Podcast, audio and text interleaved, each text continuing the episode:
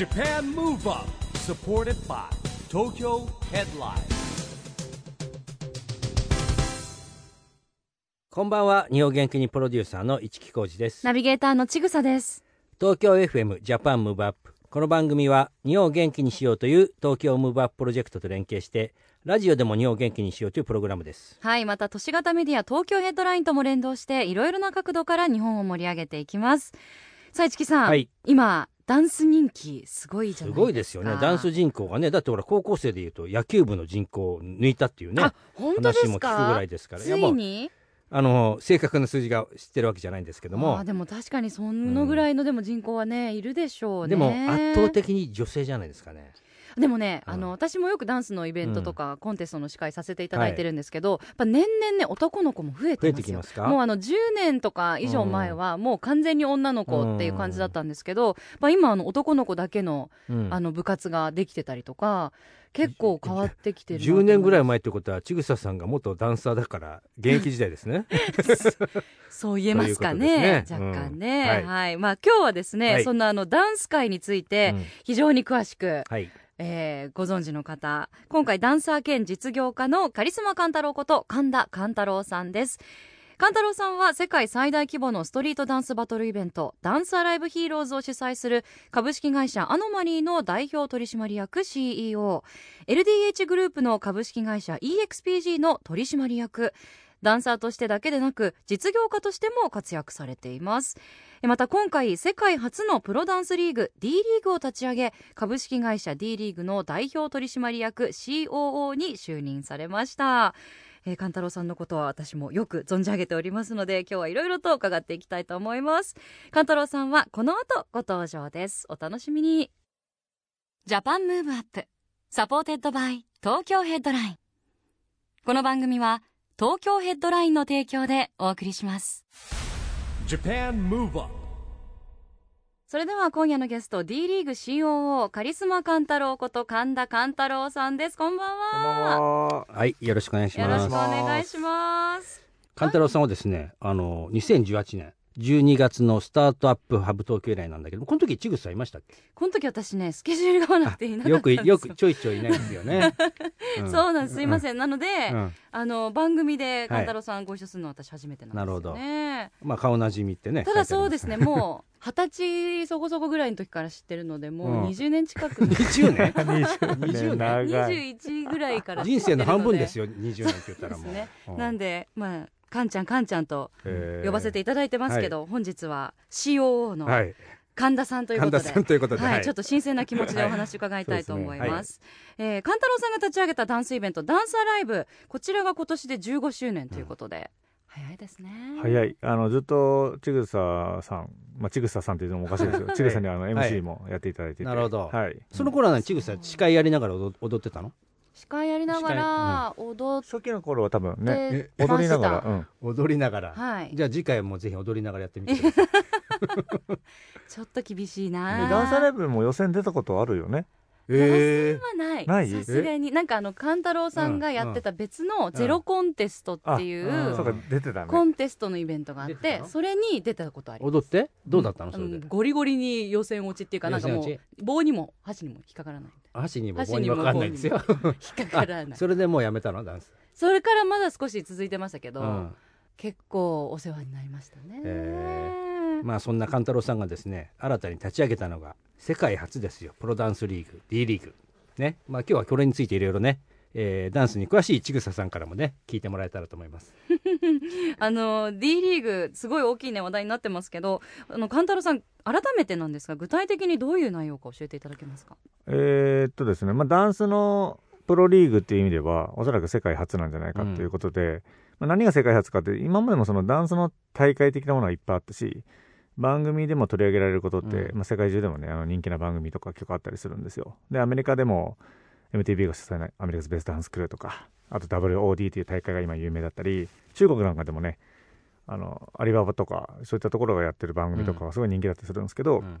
あの、企業がダンスチームを持って、プロ契約をして、いわゆるダンサーに年俸を払って、うん。こう、ある一定期間、まあ D リーグで言うならば半年間なんですけど、半年間っていう期間で、こう、各種開催されていく、あの、リーグ戦を、こう、まあ、なんでしょうね。みんな戦っていくっていうのは多分世界初なんですよね、うん。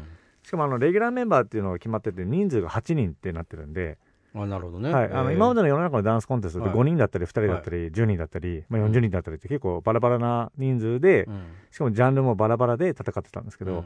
今回あの人数が8人っていうのが決まっていて。うん。なので例えば選手登録、まあ、ダンサー登録をしている企業がいじゃあ1チームが10何人13人じゃあ登録してますと、うん。その中でもやっぱ8人に絞られるのでレギュラーとサブと分かれていくと、なるほど。競争があるわけですね、はい。うん。なのでそこはまず大きく違うなっていうのと、まあまあ、そのそもそもそのプロ契約で年俸がっていうところが今までなかったと思うので、ないでね。うん。はい、そこは大きく変わってるところですね。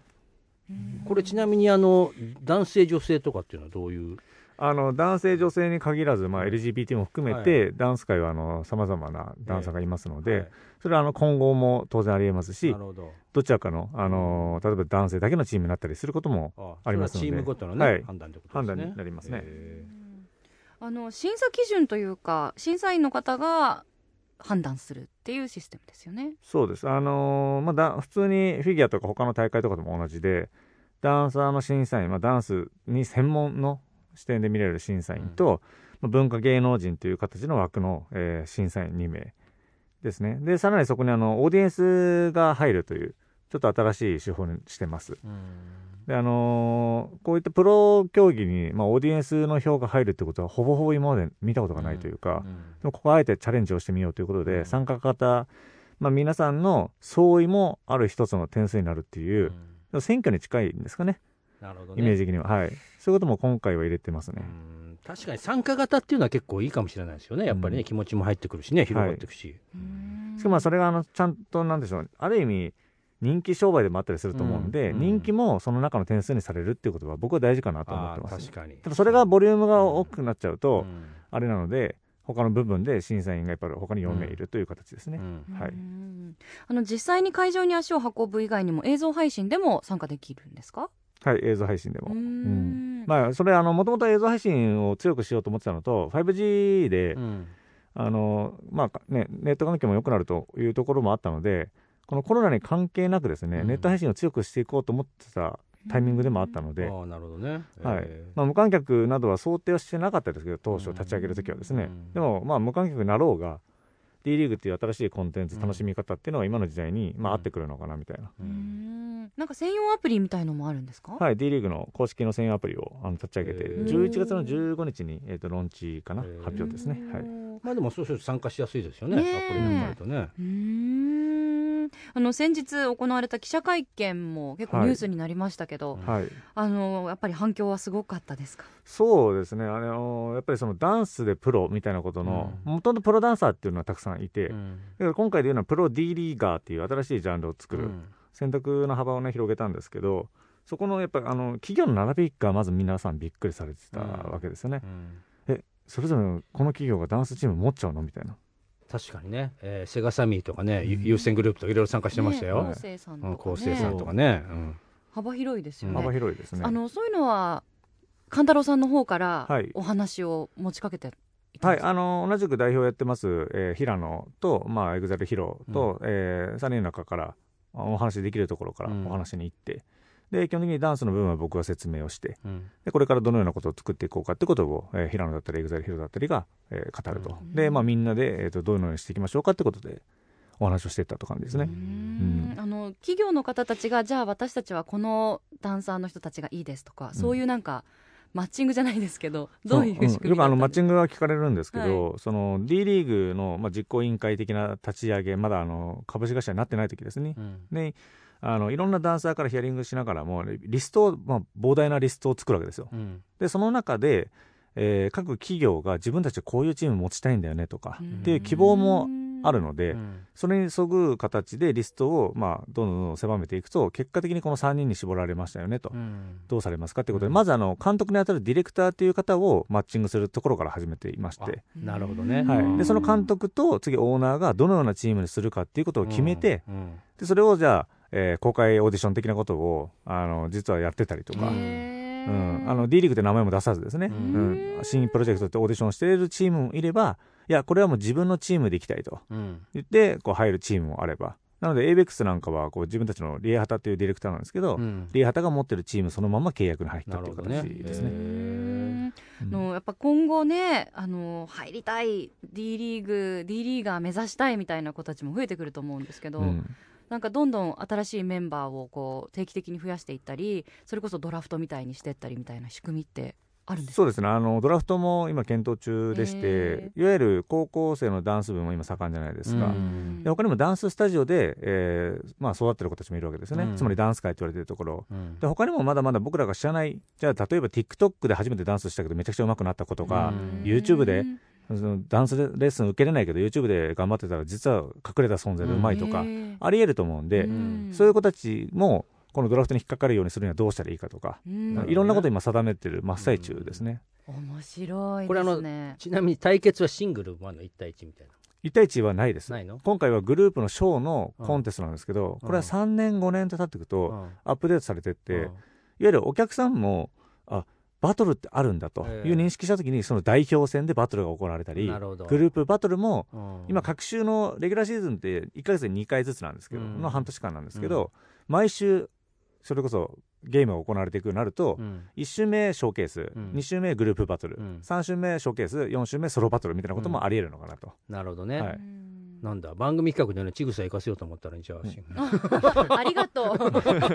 そうですね。ちぐさが MC でなくて出るという。出る出るの。ねえ。あのいつでも出動しますんではい。お声掛けいただければ、でも未来ねこれからまだまだ楽しいですけど、うん。あのスタート実際スタートするのは先ほどアプリ11月15日はい。ローンチってありましたが、D リーグ自体のスタートっていうのはいつから今1になるんですか？月の10日をめどに、えー、と準備をしております。当然、まあ、あのコロナの状況も含まれて、うん。いろんなことをあの検討しながらなので暫定ではありますけども1月10日っていうところで定めながらえこれから突き進んでいくと、はあ2021年1月10日。楽しみですね。楽しみですね、えー一曲挟んでまだまだ引きまだ引き続き神田勘太郎さんにお話伺っていきたいと思いますが、ここでぜひあの日本を元気にするリクエストっていうのを、えー毎週番組でゲストの方に伺ってまして勘太郎さんからも伺いたいと思います。はい、あのザ・ウィークエンドのブレンディング・ライツなんですけど、はい、あのまあ、単純にこれ、なんでしょう、まあ、ラブソングの、まあ、意味もあるんですけど、曲調がですねやっぱりその懐かしいというか、もう一回こっちに立ち返ってると、まあ、戻ってる感じの中での一番手なんじゃないかなっていう曲で、ダンサーも多分好きですけど、他の方々も結構ラジオで聴いてるんじゃないかなと思うので、うん。改めていいんじゃないかなと思いました。はい、それでは勘太郎さんの日本を元気にする一曲です。The Weekend Blinding Lights Japan Move Up 今頃ラジオの向こうのダンサーたちは上がってますかね、勘太郎さんこの曲で。そうですね。踊ってくれたらいいですね。嬉しいですお父さんお母さんもなんか、いいねいいねってなったかもしれないですね。ね。お送りしたのは勘太郎さんの日本を元気にする一曲「ザ・ウィークエンドでブラインディング・ライツでした今夜のゲストは D リーグ COO カリスマ勘太郎こと神田勘太郎さんです後半もよろしくお願いしますお願いしますお願いしますあれでもカリスマ勘太郎40歳で辞めたんだよねそうですね。あの、まあ、やめたというかですね、まあまあ、まあ変わらあの面白い話なんですけど、うん。あのまあ、いろいろとこの D リーグが立ち上がるじゃないですか、で表に、まあ、出ていく場面も出てくるだろうっていう中で、カリスマ勘太郎、どうなんだいっていうことを、まあ、ヒロさんと二人で話して笑いながら、で、やめますかみたいな。うん。うん、なんかあのまた言うタイミングが来たら、うん。面白く言っちゃえばいいかなって感じなんですけど、まあ、自分自身その神田勘太郎って名前であんま出てなかったのもあったんで、あの親への感謝も含めて40を区切りに、あの神田勘太郎っていう名前に今してるっていうこともありますかね。いや。だからあの先日出てもらったほら湘南の風の若旦那。はい、もうね使い分けてるじゃんね。若旦那と。あ個人名でーそうですね。で一人の人間がいろんな顔でやるみたいなこと言ってましたよ、うん。そのシチュエーションで名前を変えるみたいな。で僕もあのダンサーのイベントとかダンサーとして出るときはカリスマ勘太郎のままなので、ねはい、俺そういえばねあの去年でしたっけ？今年はできてないんであの、えーダンサーライブ。はい、踊ってたよね踊ってましたね。うん。大体毎年ちょこっと踊りますもんね。ちょこっとね。いや踊るのかなと思って踊ってたらやっぱり 息切れしたっていうからやっぱり 年齢を感じるのかなと思いそうですね。あの、やっぱりそれは20代の時と、もうね、ほとんど踊れてない中で、いきなりポン踊るんで、うん。何も考えず。いやでもあの大観客の前で踊れるんだからさ、はい。やっぱり自信もあって踊るわけでしょやっぱり。そうですね。うん。はい。うんいや素敵ですよねでもあの勘太郎さんはもう、あのその第一線でダンサーとして活躍してたのはもう結構前ですよね最後もう、バリバリショーとか出ててうんとか、うん、5、6年は経ってんじゃないですか？そうですね、あまだ56年？そうですね。ちぐさ10年ぐらいもバ私リバリ10年バリバリやってたからね 10年やってそこからもなまあ嬉しい話、うん。あの例えば地方の方でダンスショー踊ってくださいっていうことで相方のうん。相方の修法と一緒に踊りに行ったりとかは、うん。あの年に2回ぐらいあるんですけど、でもまあほほぼやっぱりこう仕事の実務の方がうん。忙しくて、ううん。んもう深夜練できないもんね。そうなのよね。深夜練のきつさはもう。深夜練って何時ぐらいに深夜練するんですか？もう本当深夜です。大体スタジオが、あの深夜開くじゃないですか、うん。普段昼間はレッスンとかやってて、あはいはいうん。で深夜空いてる時間に、あのお金払って借りるっていうシステムなので、大体夜中の12時から朝の5時まで、え体動かないでしょ。夜中になってるって。いやだからだんだんとね前までは若い時ってあのバリバリ踊るじゃないですか。だんだんと話す時間の方が長くなってきて 結果10分踊っては 30, ね30分話すみたいなこと。これ意味あるみたいな。もうファミレスでよくないみたいな。それも面白すぎるんだけど喋ってんだからみたいになるっていうあるあるですよね。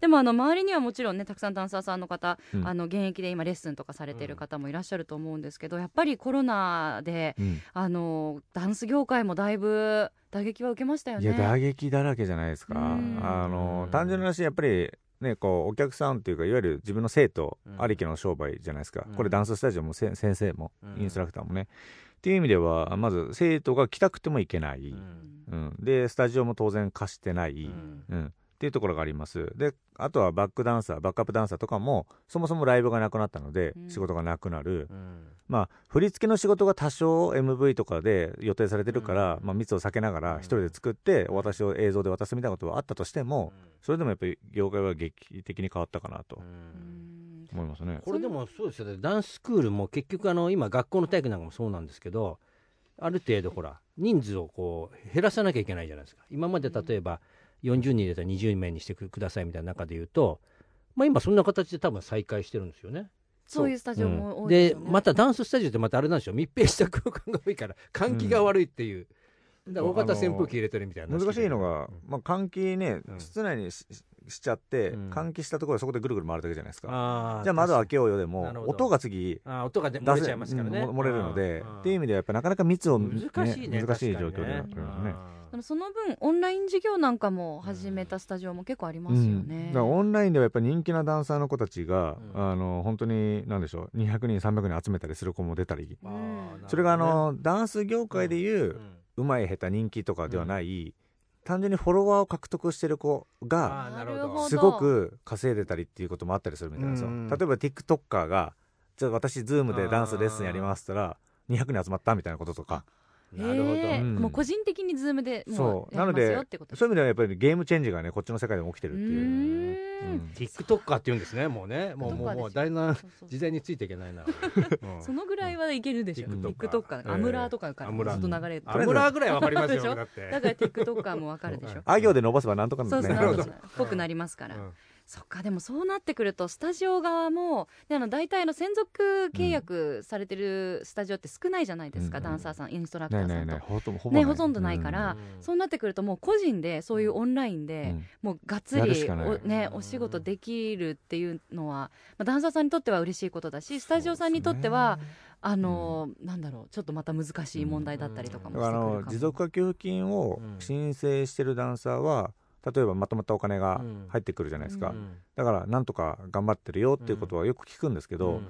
とはいってそれって年内までは持つけどみたいなレベルの話なのあでまたその時に給付金が来るんだったらいいけど、うん。じゃあ来ない。でも仕事は制限されてる、うん。となるといよいよどうなるんだろうっていうのを不安があり始めてるのが今現状ですね。なるほどね、今後エンタメ業界、まあ、そしてダンス業界どういうふうに生き延びればいいですかね？うん、いや僕はねそのあのやっぱりコロナの専門家の方々とかいろんな方々がいる中で、まあ、なんせその情報がどれが正しいかがうん。やっぱ選択できない、ううんん多すぎて、うん。なので昔みたいに新聞とテレビしかない時ってそれを信じるしかなかったのが、うん。今やもうある意味なんつうの都市伝説的な話もあれば、うん。それが専門家の話もあればでもその専門家も言ってること違うし、うん。まあいっぱいいますからね。みんなバラバラでしかも確かにあの今までないことだから、うん。誰も実は答えわからないんだよねこれね。実際そうなんですよね、うん。なのでそこに右往左往してると、うん。結構足元すくわれたりすると思うんで、うん。なんか僕はその自分たちはこういうスタンスでいく、でうん。賛成するんだったらいかがでしょうか、うん。自分たちについてきてください、うん。または自分たちのエンタメを楽しんでくださいっていうスタンスをやっていくのが一番いいのかなと、でなんかあの最近見たのは何をあげても今はイチャモンが言われる時代だと、うん。例えば私バナナ好きって言ったら、うん。いやよくバナナなんか買えるよねとか、うん。この時期にバナナの話すんなよとか、僕はバナナが好きだとかなんかもういろんな意見が来ると、うん。なのであげたもん負けみたいになってきてるんでなるほど。今は。なのであのちゃんとしっかりと水面下というかうん自分の中でやれることをやりながら、まあ、発表するときにはこれに賛同していただける方、うん。いかがでしょうかと。うんいう形にして心を落ち着かしていくしかうん。ないのかなとはちょっと思ってますね。なるほど。ね。まああのーまあそういったね今の話も聞きましたけども、まあポジティブに考えてね、まあこの番組でビヨンドコロナに向けてはい。どうやっていくっていうことをね、またこれもゲストの方に聞いてるんですけども、はい。どうでしょう？のポジティブシンキングの中では。そうですね、まあ、僕は基本的にポジティブで生きてきてたので、あのコロナになってもですね逆に言うとコロナの中で新しい産業が生まれるだろうと、うん。でやはりそのオンライン的なものが当たり前に化してきたり、うん。まあ、今で言うとリモートですよね。うん。リモートワークする前は本当みんな出社しないといけなかったのが、出社するなになったわけですよね、うんうんでもあれ意外と仕事の効率落ちないじゃないと、うん。むしろ上がってるかもしれない。会議移動中もいらないうんっていうことで上がってる部分もあれば、次あの人の熱の部分が伝わりづらい。うん特に会ったことがない人とリモートで仕事を最初した時に、一番最初はいいんですけど、ちょっと時間経ってくると、あれなんか違うずれてる。うん。もしくは揉めるみたいなこともよく起きるのでう、ん。そこのバランスはうまく取っていかないといけないだろうなと、うん。で自分に適してる仕事のスタイル。例えばじゃあうん都内に、えー高い家賃で住んでるよりは地方でいいとこにその家賃よりも安く住んで、で、えっと、週1で東京に来るスタイルっていうのももしかしたらありかもしれないし、うん。なんかそこの部分を楽しみながら自分の仕事に消化していくっていうのが、うん。なんかこのコロナの楽しみ方な気もしてるんですよね。ううん。んなるほどね。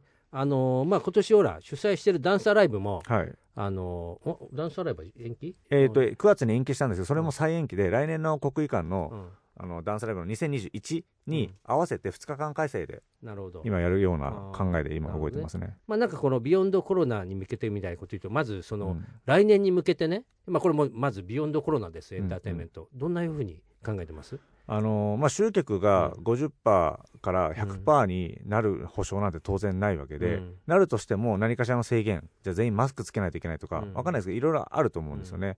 なので僕はもうその場その場でやっぱり1月来じゃあ来年の1月にこうなりました、うん。3月にはこうなりましたって言われた、そのある意味法ですよね、うん。ルールにすぐ、えっと、どうじゃあこういうパターンだってどうするかみたいなことを、うん。ある意味その楽しみながら考える、うん。なんだよこれって言うんじゃなくて、うん。だったらこうしてみようみたいなことを、うん。そのように、まあ、ジャストでうん。考えていかないといけない、まあ、順応性がないとうん。生きていけないだろうなとは思ってますね。なるほどね。はいまあ今回もね。特別な方からでまあ順応してやっぱどんなものことが来てもはい。対応していこうという対応力、そうですね。ですね。今回の国技館も本当はダンサーライブやる予定だったんですね、うん。ところが思いのほかひどくなったんですけど一応その防護服1万着は用意できたんですよ、え自分のルートで。へー。なのでお客さん全員、はい。防護服着せてはい。入って、ここはあの月面の世界ですみたいな。要はあのもう異世界にあなたたちは来たんだと。でその全員が防護服の中でダンスバトル見ると、うん。はい。すごい異様な光景で世界中で話題になると思ったんですよ、ななるほど。これが新しいエンターテインメントかなと思ったんですけど、その時にやっぱ医療でも足りないって聞いたので、うん。あの僕ら断念してなるほどここで医療が足んないんだったら違うと。うん。だけどこれがもし余ってた場合こういうのでも面白いんじゃないかとい面白いですよ。だってはい。別に室内だから暗くしてね、つそう。月にいる想定にするっていうのね、なのであの国技館に入るところからもう屋根とテントであおうん。覆ってはい。全部真っ暗にしてうん。であのなんでしょう真っ暗闇の中のうん。中で突き進んでうん。みんな懐中電灯でうん。あの会場行ってくださいみたいなことにしようかなと思ったんですよ。なるほど、うんいやそれぜひ来年もね なんかねいい企画としてね、はい。これ聞いてる方々であそれいいじゃんっていう人うはそういうライブとかやっていくとうん。なんか面白い気がして面白いてですね異世界にに行くみたいな。な2100年はもううん。最近が当たり前にうようよしてて、みんな防護服で生活してるっていう世界観でどう？って言ったら、みんな爆笑とともにうん「神田それでもやって叩かれたらどうする?」みたいな、ないやだどうせ叩くからみたいな話をしてたんですけど。うん。まあでもなかなか難しいよねっていう中で、うん。じゃあ医療を見てみよう。あじゃあ今はやめようと、うん。うん。もうそうですよ。そのシチュエーションをねなんかこう演出に変えていけばいいわけですもんね、うん。黄色い防護服とかだったりすると、うん。なんかすごく面白いんじゃないかとか、うん。なんかいろいろ考えたんですよ。あ本当に大変な時だからこそこの逆境をね逆手にとってうん。こういろんなアイディアを生み出していったりっていう、うん。やっぱ前向きな気持ちが大事ですね。うん。ん。いやまだまだお話をお伺いしていきたいんですけれども本当お話つきませんからね、うん。はい。五木さん。あっという間にお時間が来てしまいましたので、はい。えーまた勘太郎さん遊びに来ていただきたいですね。ぜひぜひ。ね、来年1月にあの、ね、スタートするということは、ないんで、D リーグがまずまあ、スそれま。ですにですね番組もちぐさがどうやったら出れるかっていう研究してですね 臨みたいと思います。はい。ダンスの練習をまた始めようかな、嬉しい10年ぶりにうんと思いました。はいまたぜひあの遊びにいらしてください。はいそしてえー D リーグの開幕楽しみにしています。はい。今夜のゲストは神田勘太郎さんでした。ありがとうございました。ありがとうございました。Japan Move Up, Move Up. ここで毎月第2月曜日発行のエンタメフリーペーパー東京ヘッドラインからのお知らせです。東京ヘッドラインのウェブサイトではウェブサイト限定のオリジナル記事が大幅に増加していますよ。最近の人気記事はアトレ竹芝に日本初のダイバーシティ体感ミュージアムがオープン。 GENERATIONS 関口メンディのメンディのコラムンディ第12回野球。斎藤工初共演の小松菜奈に存在が絵画のよう。キンプリ永瀬廉会場から拍手が一つも起こらず分かってたよ。などがよく読まれていました。その他にもたくさんの記事が毎日更新されていますのでぜひ東京ヘッドラインウェブをチェックしてくださいね。今日はカリスマカンタラオこと神田勘太郎さんに来てもらいましたけども、まあ、ほぼね、えー、ちぐさと同窓会みたいな感じになっておりましたが。失礼しました。いやでも長い付き合いですもんね本当にね。そうですね、ん。本当に多分212ぐらいの時にはもうねすごいよね。人生の半分近いですもんね。うん。でもあのその頃からやっぱこううん野心にあふれていて、えー。ですごくあのー前に出るのが好きなタイプのダンサーだったので、今まあこうやってね、大きくなってるのは僕ね初めてやった時に何びっくりしたってねカリスマカンタロウって紹介された時にえ？どど誰誰？ってみたいな本人目の前にいるんですよ。だってカリスマカンタロウっておかしいでしょ普通にっていうのが狙いだったのかなやっぱうんもうなんか全部ね、うん。あの計算してなるほど。あのあ頭もいいし勘もいいし、行動力もあるのでほらすごいね、あのこれからね、ん。どんどんまたダンス業界をもう D リーグが盛り上がりますかね。率先して変えてはい。いくんでしょうね、D リーグ本当楽しみにしたいと思います、さあジャパンムーブアップ今週はお別れの時間ですが次回も元気のヒントたくさん見つけていきましょこれからもみんなで知恵を出し合って日本を元気にしていきましょう、うはい。 JAPAN MOVE UP お相手は一木広治と。ちぐさでした。この後も東京 FM の番組でお楽しみください。それではまた来週。 JAPAN MOVE UP SUPPORTED BY TOKYO HEADLINE。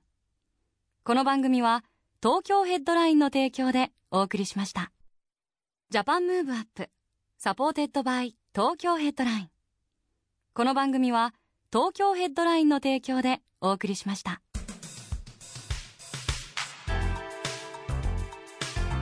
Japan Move Up